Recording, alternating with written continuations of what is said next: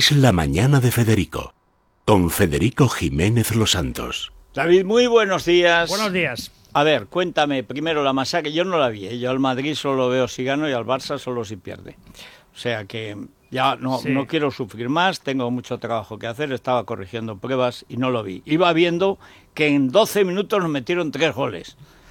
Sí, no, no, fue una auténtica debacle la primera parte del Real Madrid. Luego se arregló en la segunda levemente, porque al final, si no remontas ese 0-3, eh, de poco te vale. Es cierto que tuvo el 3-3 en la última jugada, pero fue fuera de juego posicional, algo que pasó también en el partido entre, entre el Atlético y el Bayern.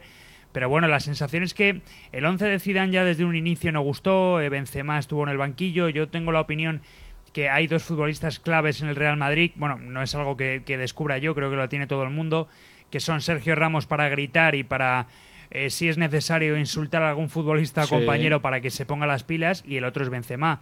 Si no tienes a Sergio Ramos, quizá de los 20 o 30 partidos que ha tenido Zidane para rotar a Benzema, este no era el adecuado. ¿Por qué? No. Porque te quedas sin tus dos baluartes. Así pasó. Falta de intensidad en el 0-1. Con 0-0, con 0-1, con 0-2 y con 0-3, el Real Madrid dio falta, mm, la sensación de que no tenía ganas de jugar el partido. Como siempre, pero ¿qué pasó el otro día con el Cádiz? Sí. Exactamente igual. Y sigo manteniendo, lo decía ayer en Fútbol de Radio Federico, que para mí el Shakhtar Tardones, que ayer jugó con suplentes, porque tiene, Sí. tenía varios titulares en, en Ucrania, para mí el Cádiz es bastante mejor Pero que el sin Shakhtar ninguna Donetsk. duda. Lo que pasa es que si un equipo, da igual el que sea, juega andando, al otro le da muchísima ventaja. No pasó eso en el partido entre el Bayern y el Atlético.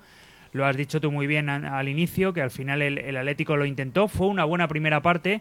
De hecho, fue un resultado injusto ese 2-0.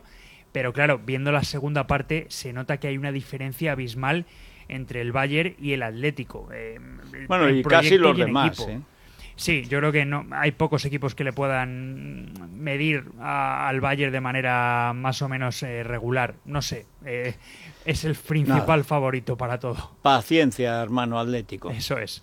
Gracias, nos vamos a las noticias de cercanía y enseguida volvemos con la tertulia y vamos a tener una tertulia completa. Estará también Luis Herrero, estará Raúl Vilas, tendremos a Santi González.